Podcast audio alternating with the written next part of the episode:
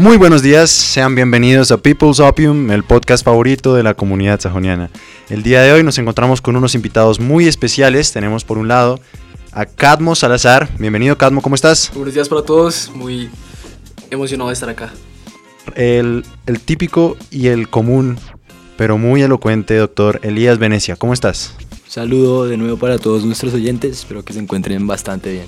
Tenemos un nuevo invitado, eh, él es, tiene un doctorado en sociología de la Universidad Javeriana, se llama Manuel Paredes, eh, nos lo introdujo Franz Rosenkrantz, la verdad estamos gratificados de tenerlo acá, bienvenido. Muy entusiasmado por llevar a fondo la filosofía y, y transmitirla en todos los entornos académicos. Me alegro mucho de que todos estén contentos de estar acá. Espero que nuestros oyentes también estén contentos de escucharnos. Vamos a comenzar. El día de hoy tenemos un tema muy interesante. Vamos a desglosarlo en varios tópicos. Vamos a comenzar hablando de la cuarta revolución industrial, su relación con la filosofía. Porque evidentemente este es un podcast que tiene el patrocinio de... Del Coloquio Internacional de Filosofía.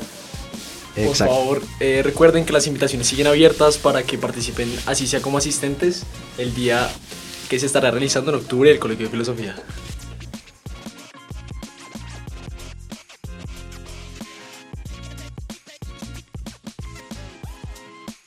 Bueno, ya entrando en materia, vamos a hablar acerca del tema y obviamente necesitamos una introducción, ¿no? Eh, como la vamos a relacionar la cuarta revolución industrial con la filosofía, primero necesitamos una base acerca de esta y vamos a tener en cuenta qué es, ¿no? Y de dónde nace. La cuarta revolución industrial eh, subyace de la primera revolución industrial, obviamente, que es la mecanización que se da en el siglo XVIII. Y la tecnificación, ¿no? Exactamente, con las diferentes tecnologías como el barco, vapor o los ferrocarriles en la Gran Bretaña. Eh, bueno, ahora hablando de la cuarta revolución industrial, habla específicamente de la digitalización reciente, ¿no? En esta edad moderna. Y bueno, es como el Internet de las Cosas, eh, la coordinación digital y los sistemas cibernéticos. Vale, prosiguiendo con el tema de la cuarta revolución industrial, cuéntanos sus opiniones, Manuel. Paredes. Bueno, yo considero que estamos en una etapa de, de, de muchos cambios, de una constante evolución tecnológica sin precedentes, en la cual hemos pasado de vernos asombrados por el barco a vapor a entender el mundo de una manera distinta con la llegada de las artes digitales, del Internet.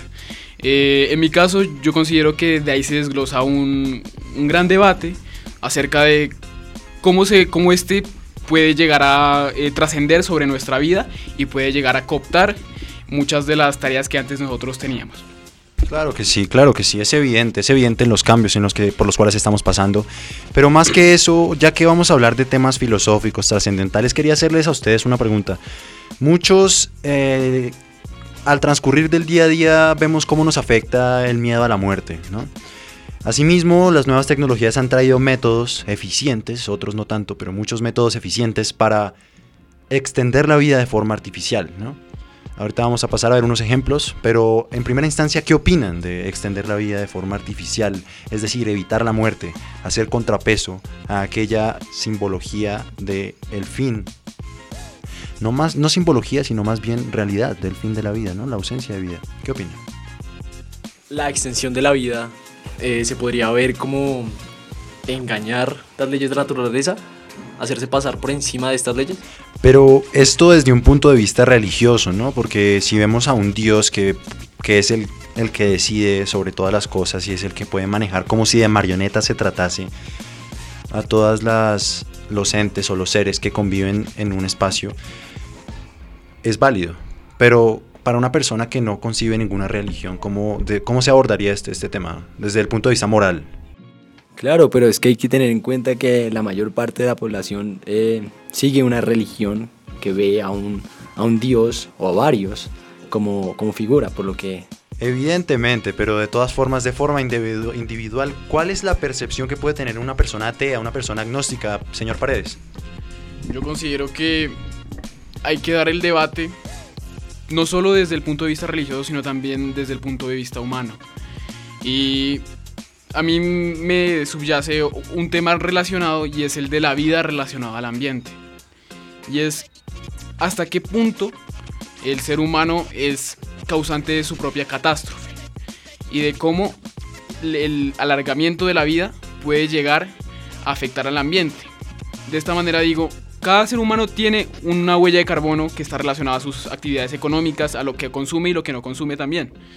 De esta manera, pues eh, si, si, creemos que pues el ser humano tiene esa huella de carbono y si seguimos alargando la vida y dándole mayor continuidad sin una razón aparente, lo que estamos haciendo es realmente un daño. Un daño, un daño aquí a, la humanidad, a la trascendencia, es, es, decir, a la, a la misma vida, ¿no? Exactamente. Exactamente. Bueno, vamos a abordar un ejemplo. Ya me puedes contar tus... Es que creo, creo que estás que te hablas, señor... Señor Salazar. Eh, claro que sí, yo quería añadir un poco la idea. no, no, no, no, pero espérate, pero espérate, porque voy a introducir un ejemplo y ya. ya ok, qué pena, qué pena. puedes hablar, quiero que respetes la, palabra, la palabra en este podcast, ¿no? Bueno, licenciado Raúl, sí, señor. Bueno, eh, les voy a dar un ejemplo sobre esta extensión de la vida de forma artificial. Eh, Ustedes, no sé si han visto un documental en Netflix llamado Criogenización. Ah, sí. ¿Alguno, lo hemos visto. ¿Alguno lo ha visto? Eh, buen día. No, la verdad. Yo soy Raúl Buendía. Y yo como Raúl Buendía puedo tomar una decisión. Si sufro de una enfermedad que no tiene cura, estoy condenado a la muerte, al parecer. Pero ¿cómo artificialmente puedo evitarlo, pues lo que nos eh, retrata la película es un futuro no muy lejano en el que eh, básicamente en lo que consiste la criogenización es en sumergir el cuerpo humano en nitrógeno líquido a menos 196 grados centígrados para congelarlo. Es decir, esto pausaría eh, cualquier enfermedad que esté sufriendo la persona al momento y le daría un breve periodo de tiempo en el que él podría él podría esperar eh, hasta que salga la cura, en un par de años, sean años o sean décadas, dependiendo de, eh, tipo de criogenización. Es correcto, pero más que congelar la enfermedad, pausa la vida, ¿no? Pausa la vida y la reanuda en otro punto de la historia. Claro que sí, pero ¿a qué te refieres con pausar la vida? Pausar la vida desde el punto de vista en que el cuerpo en estado de congelamiento no puede seguir su proceso morfológico del crecimiento, ¿no? Entonces se mantiene, bueno, el crecimiento o más bien dicho, envejecimiento se mantiene en un estado en el cual comenzó su congelamiento y se mantiene a este punto hasta que lo descongelen, es decir, se pausa toda acción vital, se, pausa toda acción vital.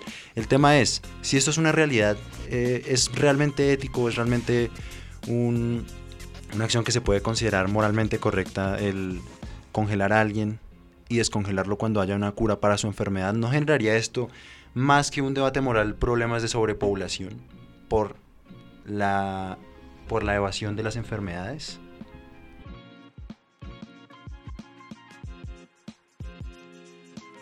Por eso, es una, es una realidad, es una realidad de... Doctor Elías, ¿tú qué opinas sobre este tema? ¿Es, es, moralmente correcto pausar la vida continuarla después teniendo en cuenta la humanidad y teniendo en cuenta el individuo?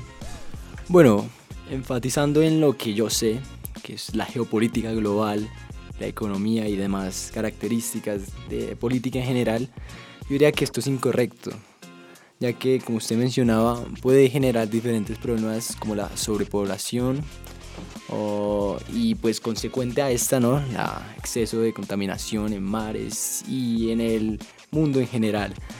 Sin embargo, si su uso es controlado constitucionalmente y legalmente, se puede llegar a un buen punto, ¿no? Porque bueno, dejando de lado todos los aspectos morales o éticos, ¿quién no quería, querría una vida más larga?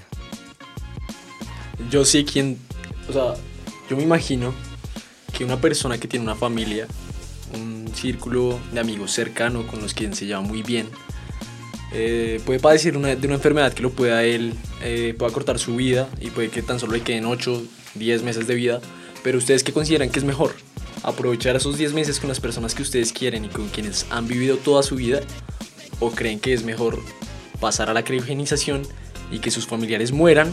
O sea, tomarlo como una opción, sus familiares morirían y volvería en un mundo en el que, al que primero no está adaptado y segundo sería totalmente nuevo todo lo que está experimentando. Realmente no me gustaría. A mí como, como un ser que tiene personas, empatía, seres que me rodean y que me aman, no me gustaría realmente pausar mi vida y renacer en otro momento por el simple hecho de la tristeza que esto generaría en mi ser. Yo no podría comenzar una vida de nuevo. Es como ser inmortal por toda la eternidad, ¿no creen? Claro que sí, no, no tiene sentido ver a las personas que tú quieres y con las que, por una de las razones por las cuales tú estás viviendo, dejarlas a un lado para seguir. O sea, no tiene sentido, es contradictorio en sí. Eh, yo tengo dos aportes. En primer lugar, me resonó mucho un concepto que dijo mi compañero, Buen Día, el cual es eh, pausar la vida. El concepto de vida y de pausar o qué se entiende con vida y por qué o sea, se dice que se pausa la vida. ¿Acaso seguiríamos vivos o se podría considerar que estamos muertos y volvemos a la vida? Eso, quiero, quiero profundizar en ese debate en algún momento. Y la otra eh, aporte es relacionado con mi compañero eh, con mi compañero Venecia. Eh, y es sobre el, tema político y económico que subyace acerca de una persona que puede ser criogenizada y después vuelta a la vida y pues todas las soluciones eh, a las enfermedades que esto podría generar. Por ejemplo, eh, si empezamos a hacer esto en masa y empezamos a alargar la vida de una manera desproporcionada, podríamos llegar a tener tales problemas de pobreza, tales problemas de sobrepoblación, que realmente sumiríamos a la humanidad en un estado de miseria. Entonces realmente es responsable apostarle a este tipo de terapias o este tipo de procesos solo por el hecho de alargar la vida como más que más que como algo útil, sino como un capricho del humano por ser por vivir mayor tiempo. Venecia, creo que estás que te hablas, prosigue. Claro, y complementando lo que dice mi compañero, eh, diría que esto ya es un debate más entre lo, la individual, lo individuo y la sociedad, ¿no? Obviamente, eh, si se toma la decisión de la criogenización, se está beneficiando plenamente a un individuo. Sin embargo, como lo mencionaba mi compañero, se puede afectar a una sociedad. Desde mi punto de vista, esto es algo incorrecto porque yo siempre pienso en la sociedad primero que el individuo, porque es más. Y la verdad soy un ser bastante socialista. Y es bastante interesante redundar en este tópico, doctor Elías, eh, ya que mencionas el tema del asunto político. ¿Tú te consideras socialista para el tema de la afectación de los principios individuales o los principios em, comunes, ¿no? En este caso te inclinas más por beneficiar a un grupo de personas que a una persona en sí, ¿es correcto? Es lo que todos deberían hacer. O sea, en ningún momento y por ninguna por ningún tipo de circunstancias debería poner primero al individuo que antes con la sociedad. Claro que sí. Entonces, pero siguiendo con tu idea, en el caso de que alguien eligiera pagar esos 30 mil dólares para ser criogenizado. ¿Pero cuáles 30 mil dólares me estás hablando? Eh, se están realizando proyectos recientemente, eh, se supone que es legal eh, alrededor de todo el mundo pagar por un tratamiento de criogenización. Entonces, continuando con la idea que decía el doctor Venecia sobre que la sociedad se sobrepone al individuo, si es así, en ningún caso yo daría el paso para ser criogenizado, porque en el caso de sobrepoblación, por ejemplo, ¿ustedes creen que si existiera un futuro sobrepoblación y nosotros estuviéramos en una de las cápsulas de criogenización, al punto que nosotros ya hayan encontrado la enfermedad para nuestra, la cura para nuestra enfermedad, ¿ustedes creen que nos descongelarían? ¿Ustedes creen que nos descongelarían? ¿Ustedes creen que la sociedad cumpliría su parte del trato? Eso depende, evidentemente. ¿Depende de qué? Porque, ¿en qué afecta a un individuo que está enfermo a la sociedad del futuro? ¿En qué puede aportar él? No puede aportar absolutamente nada, pero paga un precio probablemente a una entidad privada. Es decir, existe un contrato de por medio y en los términos legales esa entidad está obligada a cumplir el contrato. Evidentemente están incumpliendo la ley si se niegan a hacerlo. Ok, claro, pero no traería ningún beneficio, claro está, simplemente sería una persona más en un mundo sobrepoblado. Y es que de hecho es un debate interesante, ponte a pensar. Lo que tú mencionas es bastante congruente, de hecho. ahora que redundamos en ello, quiero poner la siguiente analogía, ¿no? ¿No se les hace acaso que la criogenización es el opuesto a la eutanasia? En el mismo campo. Claro. Sí, totalmente. Bueno, de cierta forma. Porque por un lado estamos intentando ser inmortales, básicamente, continuar con nuestra vida independientemente de que biológicamente eh, tengamos alguna enfermedad o algo que esté impidiendo que nuestro cuerpo funcione correctamente. Pero por el otro lado, eh, la eutanasia se usa en casos de, en el mismo caso, en el caso de una enfermedad muy grave en la que tú ya no tengas, por ejemplo, control motor o sobre, o sobre tu, tu ser. Entonces, pues de cierta forma, por un lado estamos eligiendo la muerte y por el otro la vida. Es totalmente inversa. Exacto, es lo opuesto como mencioné.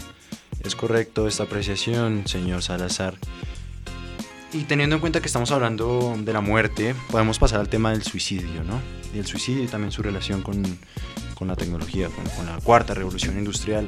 Quiero hacer un, un pequeño énfasis en Albert Camus, ¿no? El filósofo francés. Eh, ¿Conocen el mito de Sísifo? Por supuesto. eh, y es un ensayo muy interesante porque guarda relación con el mito escrito por Homero, eh, pero eh, llevándolo hacia el terreno de lo que es absurdo para el humano, del, del, sentido del suicidio, del sentido de la vida, si la vida merece ser vivida, si la vida eh, merece tener una continuidad.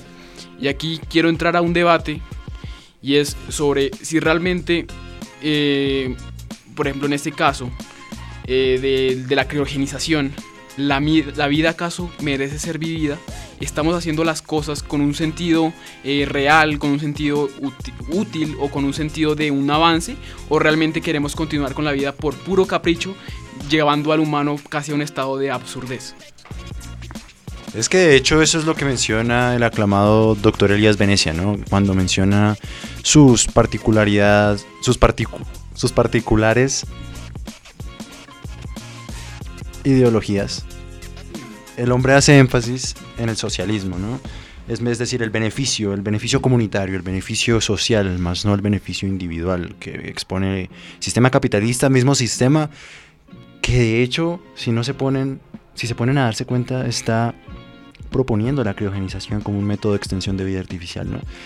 Entonces, eh, evidentemente el capitalismo es un juego de poderes en el cual se van sumando ciertos factores, ¿no? En este caso se suma que entre más masa hay, más beneficio-costo hay para los capitalistas, más trabajadores, eh, mano de obra barata, podemos llamarlo, hay para las producciones de, de los productos más consumidores hay también para estos productos. Entonces, podemos ver que todo es un ciclo que beneficia únicamente a, unas, a, un, a una élite, a, una clase social, que no es la clase obrera, no es la clase proletaria, por, por, opuesto, es la clase burguesa. Y, yo quiero hacer un comentario sobre el precio que se le da a la vida. ¿Acaso la vida cuesta 30 mil dólares? En efecto, para los capitalistas. La vida no cuesta 30 mil dólares, la extensión, la extensión de la vida. De la vida. O sea, romper con cualquier tipo de equilibrio que pueda haber en la naturaleza o el poco que queda. Eh, cuesta 30 mil dólares para eh, esas personas que creen que el mundo lo pueden comprar. Para esas personas que creen que pueden eh, ser los más fuertes y mientras someten a todo el mundo. En ese sentido, eh, quiero destapar mi ideología. Yo también soy socialista. Vale, y yo quiero eh, tomar, ya que estamos hablando acerca de eh, el mito de Sísifo, eh, quiero tomar la opinión de ustedes frente a esta pequeña frase que plantea el autor. ¿Qué frase se trata, señor es una frase Cadmo? enfocada en la inmortalidad. vamos a ver tú qué piensas primero, doctor Venecia. Está bien. La frase dice así: Oh, alma mía, no aspires a la vida inmortal, pero agota el campo de lo posible. Bueno, esta frase básicamente nos habla de que dentro de nuestro tiempo de vida eh, existen muchas posibilidades de lo que podemos o no hacer, por lo que sería grato y consecuente lo, lo que se debería hacer es que se disfrute la vida al máximo antes de buscar o aspirar a cualquier expansión de esta. Y esto es lo que no mucha gente hace. Con nuestra sociedad actual, la sociedad de ratas, como me gusta llamarla, la gente se basa mucho en el trabajo, en aquello que hace para sobrevivir, más no, sobre, más no para vivir. Por lo que, retomando la frase que acabamos de leer, sería bueno que primero, antes de buscar cualquier expansión por métodos como la criogenización, la gente aproveche y disfrute su vida al máximo.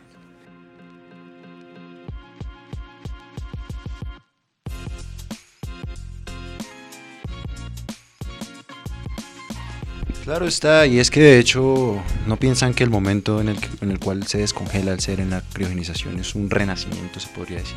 Pero no, antes de que, antes de que, antes de que me respondas este tema, ah no, antes de que me hagas una pregunta que tienes un interrogante, quería hacer un comentario respecto a lo que mencionaba el doctor Elías. Usted mencionaba, doctor, el hecho de sobrevivir, ¿no? El hecho de, de la carrera por la supervivencia, más no por la vivencia. ¿Qué diferencia a un ser humano de un animal cualquiera que no sea este homínido particular? Bueno, sinceramente esta es una pregunta bastante básica. Eh, y es el razonamiento. El razonamiento. La está- capacidad de deducir para corto, tanto como a largo plazo. Solo que no tiene un animal fuera del Homo sapiens.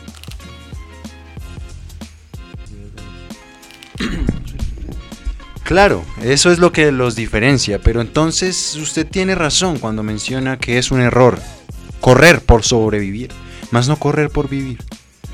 Porque cuando ya se tiene la particularidad de tener raciocinio, ¿por qué se está buscando la supervivencia si eso es únicamente y meramente una capacidad animal? Y a esto le volvemos a atribuir la culpa al sistema capitalista, señores. ¿Acaso no se dan cuenta que nos están envolviendo en una práctica, en un ciclo que envuelve lo que viene siendo el trabajo por la supervivencia, más no por la vivencia? No permiten desarrollar todas las capacidades artísticas y creativas del ser humano para crear, sino meramente para sobrevivir. Y hay los casos, claro que los hay, pero ¿por qué no todos pueden gozar de esta cualidad? ¿Por qué no todos pueden gozar de esta virtud? Cuando se supone que todos deberíamos ser iguales. Porque, señores, esto va a ser algo interesante para nuestros oyentes. Creo que es momento de destapar una olla. Yo también soy socialista. Mm, Bueno, Raúl, antes su propuesta disputa que me está generando en este momento, yo considero la verdad que usted está equivocado.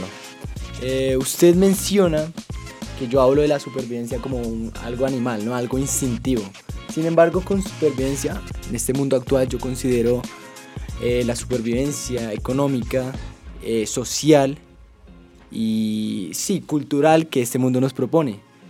Esta trata y usa el raciocinio humano eh, como, sí, como lo usa, sí. Por lo que no, no tiene comparación con un, con un animal. Yo tengo que llegar a una conclusión de esta amena charla. Y es, eh, y es que estoy de acuerdo con una alegoría que hace el, el doctor Venecia y es sobre la sociedad de ratas. Y es que realmente, si somos eh, mínimamente perspicaces, podríamos decir que el sistema capitalista es el problema de todo. Y es, que este prácticamente nos somete al trabajo al y al trabajo como algo económico en vez de prácticamente nos absorbe todo sobre el dinero y no nos deja entender al humano como un ser eh, que tiene razón y que es capaz de pensar por sí mismo. El hombre capitalista es aquel que somete a los demás hombres para que no piensen, para que no entiendan su propia existencia y para que no cuestionen su propio sistema y además su propia existencia. Es verdad. Es correcto, señor Paredes y Elías. eh, gracias por, gracias por, tu contradicción. Realmente es muy ameno poder compartir ideas con ustedes, unos hombres tan ilustres, tan experimentados. Quiero pasar a, a un último tema para poder finalizar con esta amena charla, como, como decía usted. Qué bonita terminología, señor Paredes. Quiero finalizar haciendo una metáfora. No, una- un, un último debate muy breve. Quiero finalizar haciendo una metáfora respecto a lo que mencionaban ustedes, ¿no? La sociedad de las ratas. Pero ¿por qué? ¿Por qué la sociedad de las ratas?